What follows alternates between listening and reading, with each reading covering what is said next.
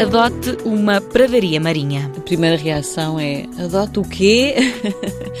o que é bom porque dá um mote de conversa. E então explica assim: uma pradaria marinha, é isto, é aquilo e tal. Portanto, é engraçado porque as pessoas estão habituadas a ouvir falar: adote o panda ou o elefante, ou o tigre. Agora, uma pradaria marinha é assim pouco comum. É o nome do projeto coordenado pela professora Alexandra Cunha, do Centro de Ciências do Mar da Universidade do Algarve.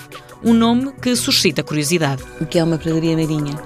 De um modo geral, as pessoas sabem que no mar há algas. Não é? Toda a gente associa o tipo de plantas que há no mar são algas. Mas a verdade é que no mar há também outro tipo de plantas, que são as pradarias marinhas.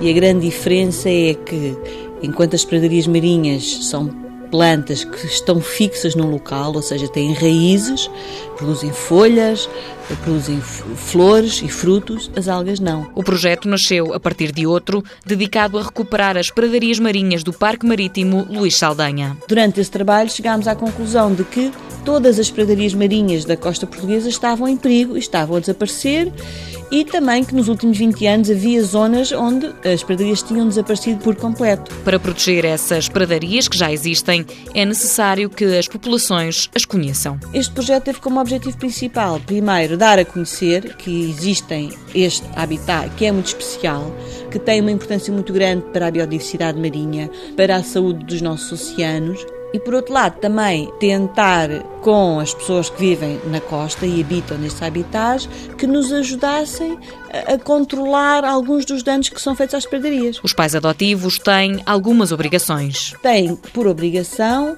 que avisar as entidades gestoras daquela área, atenção, está aqui um ecossistema que é muito importante para a biodiversidade, com maternidade de, de, várias espécies e, portanto, vamos lá tentar fazer as coisas de modo a não destruir este importante habitat. Qualquer um pode adotar uma pradaria marinha, basta ir ao site www.pradariasmarinhas.com.